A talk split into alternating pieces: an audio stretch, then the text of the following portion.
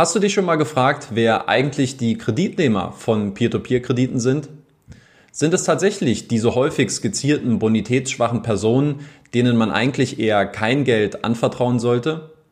Was charakterisiert die Kreditnehmer von Peer-to-Peer-Krediten und aus welchen Gründen nehmen diese Darlehen über Peer-to-Peer-Plattformen in Anspruch? Im Dreigestirn des Peer-to-Peer-Kredite-Geschäftsmodells sind die Kreditnehmer neben den Investoren und den Peer-to-Peer-Plattformen häufig die unbekannte Variable. Deshalb möchte ich versuchen, dir in diesem Video einen Einblick zu geben, wer die Kreditnehmer hinter den Peer-to-Peer-Krediten sind. Mit freundlicher Unterstützung von Peer-to-Peer-Plattformen wie Wireinvest, Twino, Bondora, Neofinance oder Estate Guru schauen wir in diesem Video auf die Metriken und Charakteristika der Personen, die uns als Investoren eine ordentliche Rendite ermöglichen. Mein Name ist Danny von Rethink Peer-to-Peer-Kredite. Viel Spaß mit dem heutigen Video.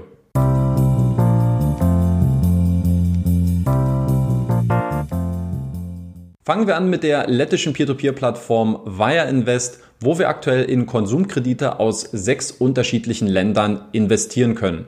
Und dazu gehören namentlich Lettland, Schweden, Polen, Tschechien, Spanien und Rumänien.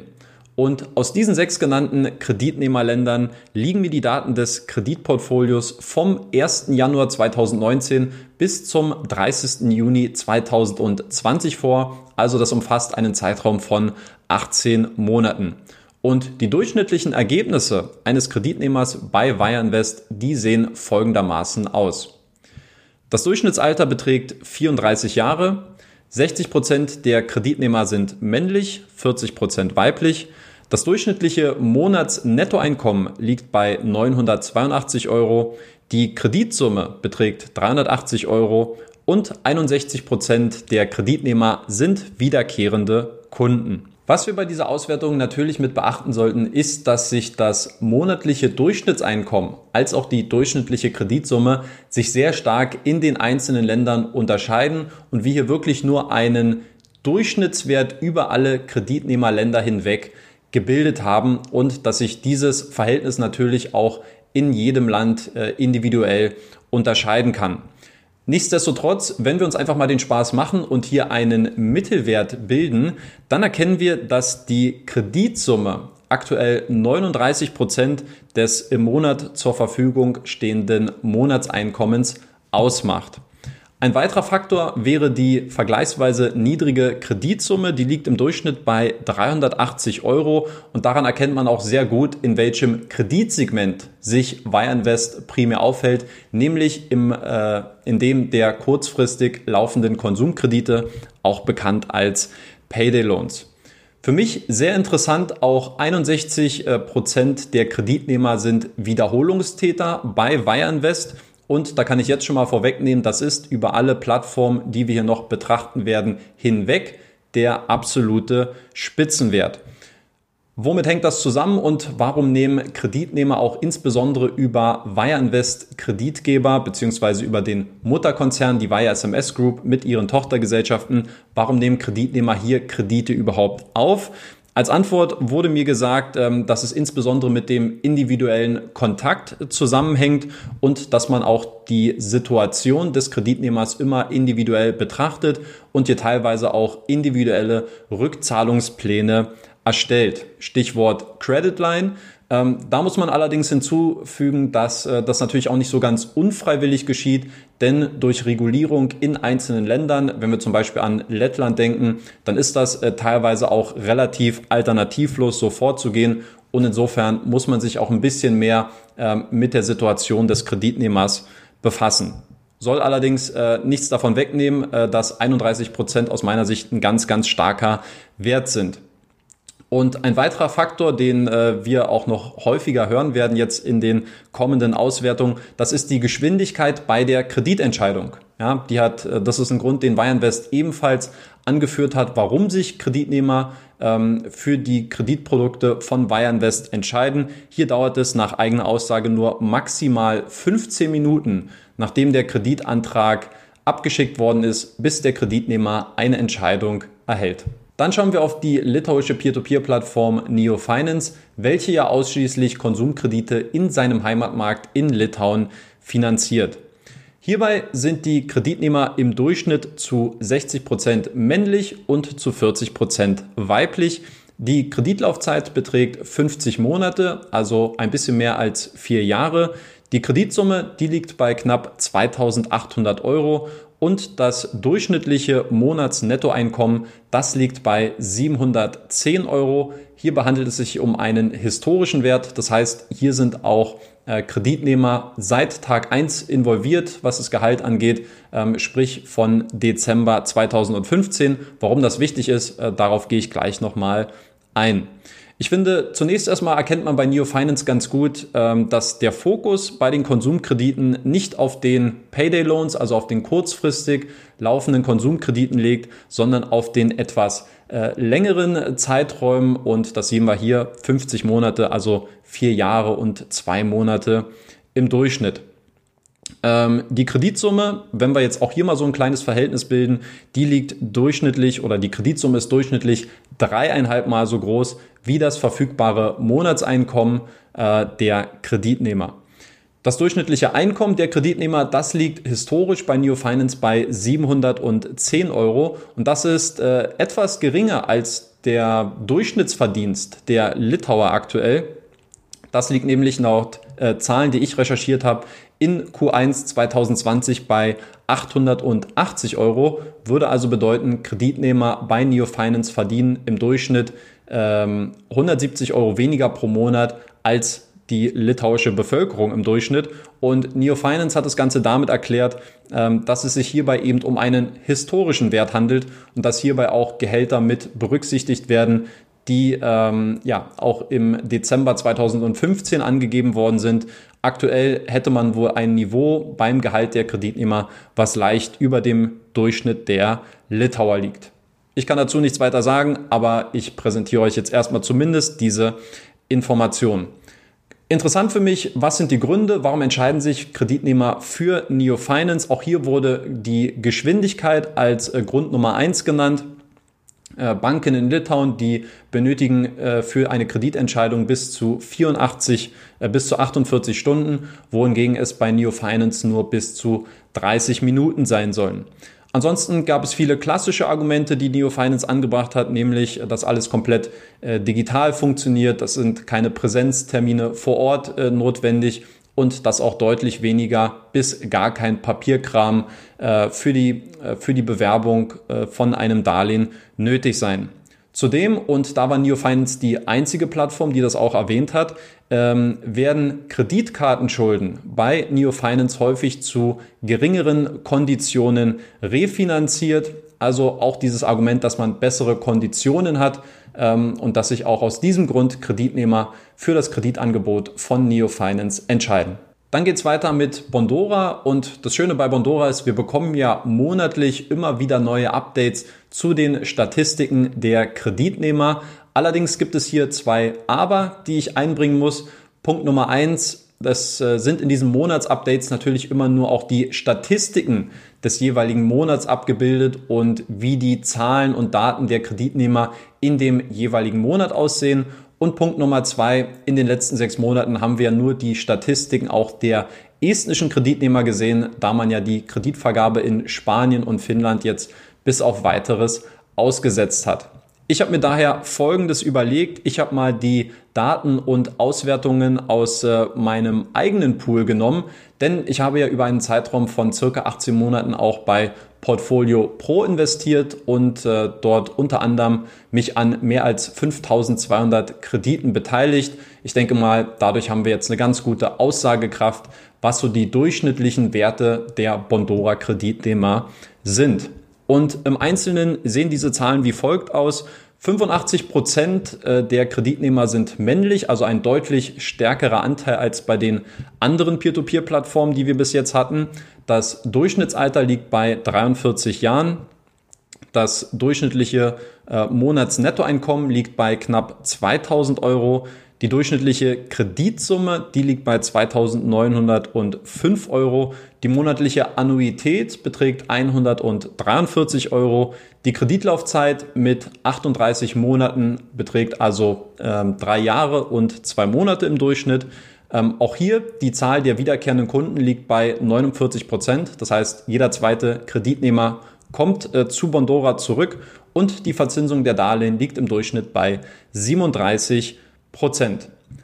Warum äh, gehen Kreditnehmer zu Bondora? Was ist das Argument, dass jeder zweite Kreditnehmer tatsächlich auch wiederholt das Angebot von Bondora nutzt? Ähm, Im Kern hat ähm, Bondora ja angeführt, dass es auch hier an der Geschwindigkeit liegt äh, und ähm, Kreditnehmer sehr schnell auch einen äh, Bescheid darüber bekommen, ob der Kredit bewilligt wird oder nicht. Hier liegt es nämlich bei nunmehr 60 Sekunden, also mit Abstand am schnellsten Bondora im Vergleich zum Wettbewerb, bis sie alle Daten ausgewertet haben und dann auch eine Kreditentscheidung treffen können. Dann machen wir weiter mit Twino und Twino ist ja, was die Historie angeht, das Geschäftsmodell oder auch das Kreditsegment eigentlich sehr ähnlich zu der Peer-to-Peer-Plattform Wire Invest und ob sich jetzt auch die Ergebnisse sehr stark überschneiden, das äh, finden wir jetzt mal heraus. Insgesamt sind 53 Prozent der Kreditnehmer bei Twino weiblich und damit kann ich vorwegnehmen, ist es auch die einzige Peer-to-Peer-Plattform, wo es mehr weibliche als männliche Kreditnehmer gibt. Das durchschnittliche Alter der Kreditnehmer, das liegt bei Twino bei 31,5 Jahren. 55 Prozent der Kreditnehmer sind bis zu 30 Jahre alt und 40 Prozent der Kreditnehmer sind bei Twino zwischen 30 und 50 Jahren alt. 85 Prozent der Kreditnehmer sind zudem Angestellte oder selbstständig und interessant, die Kreditsumme bei Erstkunden liegt bei Twino zwischen 110 und 170 Euro. Was sind die Gründe, warum Kreditnehmer auf Twino zurückgreifen? Auch hier, äh, täglich grüßt das Murmeltier, liegt es an der Geschwindigkeit. Äh, Im Durchschnitt können, äh, können Kreditnehmer schon nach 15 Minuten äh, das Geld auf dem Konto haben, nachdem sie einen Kreditantrag bei Twino gestellt haben. Ähm, zudem hat Twino gesagt, dass man die Komplexität auch in dem Kreditvergabeprozess ähm, sehr stark verringern und auch vermeiden möchte, zum Beispiel indem man auch eine Vielzahl von Identifikations- und Zahlungsmethoden anbietet. Für mich ein ganz interessanter Punkt bei Twino war der, dass man äh, sehr viele Rabatte, sehr viele Angebote und sogar auch ein äh, Loyalty-Programm einsetzt für Kreditnehmer, um langfristige Kundenbeziehungen aufzubauen, die dann natürlich auch in einer hohen Wiederholungsquote ähm, sich widerspiegeln sollen. Und mir wurde da sogar auch ein ganz äh, praktisches und äh, konkretes Beispiel genannt. Zum Beispiel für polnische Kreditnehmer, die als Erstkunden eine Kreditbewilligung bekommen, die bekommen von Twino sogar ein zinsloses Darlehen. Und zu guter Letzt schauen wir auch nochmal auf Estate Guru. Natürlich, nachdem wir jetzt im Vorfeld die Konsumkredite sehr stark im Fokus hatten, lässt sich das Ganze jetzt nicht mehr so stark eins zu eins vergleichen, weil wir hier einfach eine andere Zielgruppe und auch ein anderes Kreditsegment bedienen. Dennoch werfen wir mal einen Blick auf die durchschnittlichen äh, Werte der Kreditnehmer bei Estate Guru. Und die Kreditsumme, die liegt im Durchschnitt bei Estate Guru bei knapp 140.000 Euro. Der Loan to Value liegt bei 59 Prozent. Die Kreditlaufzeit der vergebenen Kredite liegt bei 14 Monaten. Die Kreditlaufzeit bei den zurückbezahlten Krediten bei 11 Monaten. Die Verzinsung beträgt 11,68 Prozent und die Anzahl der wiederkehrenden Kunden, also der Bestandskunden, die liegt äh, auch sehr hoch, wie ich finde, bei 50 Prozent. Was sind die Gründe, warum Kreditnehmer Estate Guru vertrauen? Auch hier wurde die Schnelligkeit bei der Kreditentscheidung äh, angeführt. Es wurde jetzt keine konkrete Zeitangabe genannt. Ich glaube, jeder kann sich aber vorstellen, dass es äh, nicht im, äh, im Minuten- oder im Stundenturnus äh, entschieden wird, einfach weil die Kreditsumme auch deutlich größer ist. Momentan hat Estate Guru ein äh, Team von zwölf Personen, ein Akquise-Team von zwölf Personen, die sich momentan ähm, um die um die ja um die Beschaffung, um die Akquise neuer Kredite kümmert und äh, abschließend, nachdem dann alle Informationen gesammelt worden sind, gibt es nochmal ein Kreditkomitee, was sich das Ganze anschaut und dann entweder den Daumen nach oben oder nach unten gibt. Ähm, Stichwort Daumen nach oben oder unten. Ich hoffe, ihr wisst, was zu tun ist. Ne? Ähm, wenn euch das Video bis hierhin gefallen hat, lasst mir gerne einen Daumen nach oben da. Und ein weiteres Argument, was Estate Guru auch angebracht hat, ist, dass die äh, Flexibilität ähm, bei den Rahmenbedingungen der Kreditfinanzierung ebenfalls eine große Rolle für die Kreditnehmer spielt. Und ich denke mal, 50% Wiederholungsquote, ähm, das kann sich auf jeden Fall sehen lassen. Kommen wir mal zu einem Fazit und der Frage, wer sind Sie denn nun, die Kreditnehmer von Peer-to-Peer-Krediten? Ob die gängigen Vorurteile nur ein Klischee sind oder der tatsächlichen Wahrheit entsprechen, das lässt sich in so einem Video natürlich nicht pauschal und mit ein paar statistischen Durchschnittswerten beantworten, denn dafür sind die Umstände auch von den einzelnen Kreditnehmern in den jeweiligen Ländern oder auch von den einzelnen äh, Kreditsegmenten vollkommen äh, unterschiedlich und deswegen lässt sich ja einfach auch keine pauschale äh, Beantwortung zu dieser Frage finden. Nichtsdestotrotz habe ich für mich persönlich drei Aspekte mitgenommen zu diesem Thema und die möchte ich jetzt abschließend nochmal kurz mit euch besprechen. Punkt Nummer eins: Geschwindigkeit als X-Faktor. Wenn ich mir die Auswertung nochmal anschaue, dann haben eigentlich ausnahmslos alle Peer-to-Peer-Plattformen geantwortet, dass insbesondere die Geschwindigkeit der größte Wettbewerbsvorteil gegenüber klassischen Banken ist und warum sich Kreditnehmer auch für das Angebot der Peer-to-Peer-Plattform entscheiden. Sind es bei Bondora nur 60 Sekunden bis zur Entscheidung gewesen, waren es bei Wireinvest und Twino nur 15 Minuten, bei Neo Finance äh, waren es bis zu 30 Minuten. Dass es bei Estate nun ein bisschen länger gedauert hat äh, oder ein bisschen länger dauert, ist, denke ich mal, auch nachvollziehbar und auch äh, der höheren Kreditsumme und dem Immobilienbereich geschuldet, wo einfach eine noch umfangreiche Due Diligence stattfinden muss. Interessant war für mich persönlich aber auch, dass Neo Finance die einzige Peer-to-Peer-Plattform gewesen ist, die auch mit besseren Konditionen gelockt hat und darin auch einen USP gesehen hat, warum sich Kreditnehmer für die Plattform entscheiden, nämlich indem man einfach bestehende Schulden zu günstigeren Konditionen refinanzieren kann. Punkt Nummer zwei, je jünger die Kreditnehmer, desto geringer die Kreditsumme. Als erstes muss ich sagen, als ich mir die Statistiken angeschaut habe, muss ich persönlich sagen, war ich erstmal ein bisschen überrascht, dass das Durchschnittsalter doch vergleichsweise niedrig gewesen ist. Wir denken an Twino und Wireinvest, wo wir Anfang der 30er Jahre waren und bei Bondora zum Beispiel bei 43 Jahren. Schreibt mir gerne mal in die Kommentare, ob euch dieses Durchschnittsalter überrascht hat. Ich muss sagen, nachdem ich einmal kurz drüber nachgedacht habe, klar, in der Regel finden die ähm, Kreditprozesse ja online statt, das heißt äh, digital und ein internetaffineres Publikum wird dementsprechend angesprochen. Insofern ist es auch aus meiner Sicht jetzt auch äh, durchaus nachvollziehbar, ähm, dass ja auch ein jüngeres Publikum auch äh, die Kreditnehmer äh, bei den einzelnen Peer-to-Peer-Plattformen sind.